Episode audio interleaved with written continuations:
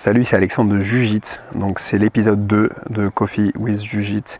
Ça fait un an qu'il n'y avait pas eu d'épisode. Le dernier c'était avec Arnaud. On avait mis la version vidéo aussi en ligne. Et je viens de voir qu'en fait l'épisode a été écouté plus de 4000 fois sur SoundCloud.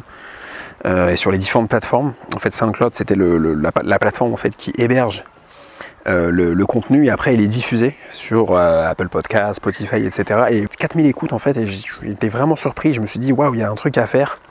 Il faut continuer. Donc on est en plein confinement. Je suis à Nantes et pas à Paris comme habituellement. Et je te fais un deuxième épisode. Voilà, pour te donner un peu de nouvelles, te dire ce qu'il en est aujourd'hui et ce qu'on va faire à l'avenir. Donc Jujitsu ça continue, hein. c'est principalement comme tu le sais sur YouTube. Mais aujourd'hui j'ai envie de revenir au podcast parce que je trouve que c'est un format qui est très intéressant, où on peut aller un peu plus dans les, dans les sujets, prendre son temps. Et euh, les gens à Paris ou dans les grandes villes ont souvent pas le temps de regarder un contenu en vidéo.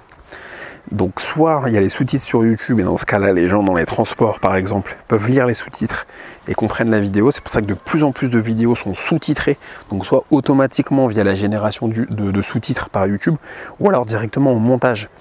Mais même la musique maintenant de plus en plus de contenus sont sous-titrés. Donc si tu veux, euh, je me suis dit tiens euh, les gens préfèrent écouter en fait. Parce que si tu prends euh, l'épisode 1 de Jujit en podcast, Coffee with Jujit 1.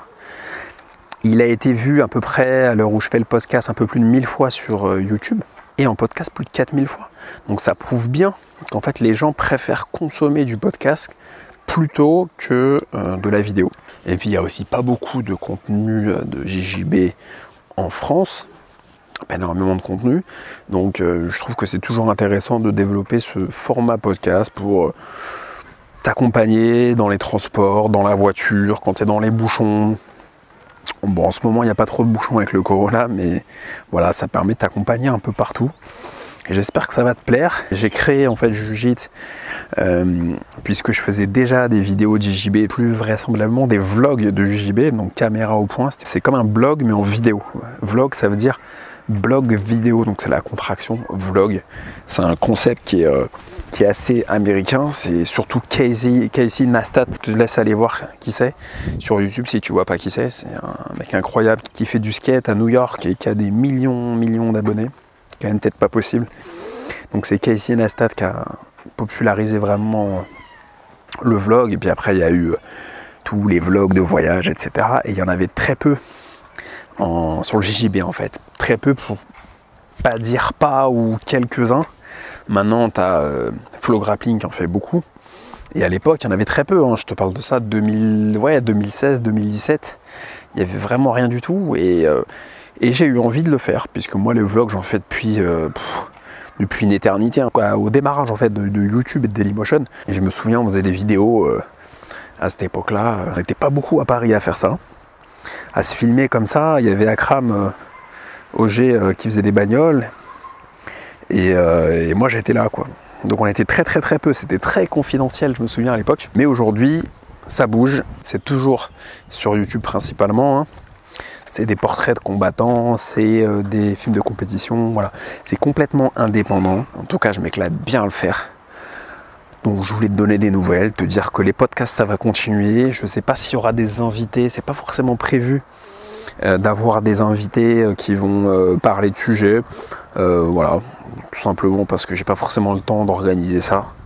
Et il y a déjà d'autres personnes qui le font très bien. Donc voilà, pas forcément d'intérêt. Peut-être que je le ferai, mais je vais voir. En tout cas, c'est plus pour te parler directement de sujets, de de donner un peu de, nouvelles euh, sur l'actualité de, de Juji. Du pas un expert, hein, je suis aujourd'hui euh, ceinture violette. Je fais plus de compétition. Je me prétends pas euh, expert du JJB. C'est plus de, l'ego trip et se faire plaisir que d'apporter une vision claire. Je suis pas non plus journaliste professionnel. Donc ça c'est très très important. Et with 8, voilà, ça a été créé à l'époque avec Arnaud, qui a réalisé deux choses. Le teaser, qui est très joli, et qui a réalisé l'épisode sur Romain aussi. Donc Romain Batia, prof de Muay Thai et de MMA. Il a réalisé euh, son portrait, qui est un très beau portrait. Je trouve vraiment très bien réalisé. Donc Arnaud, il a, beaucoup plus de matériel et c'est un vrai pro en fait de la, de la vidéo, contrairement à moi qui a appris sur le tas et qui, suis, amateur. Hein. Je prétends pas du tout être pro, c'est pas mon métier, ça l'a jamais été. Ça le deviendra peut-être un jour, mais c'est pas forcément le but numéro un. Moi, je fais ça pour me faire plaisir. Donc, en tout cas, j'ai eu des bons retours de jiu On s'éclate bien. On a fait aussi quelques rage guard pour le plaisir. Voilà, quelques lignes de, quelques stickers, quelques patchs de manière très confidentielle. Euh, voilà l'idée de jiu Bon, je te dis à très bientôt. Ciao.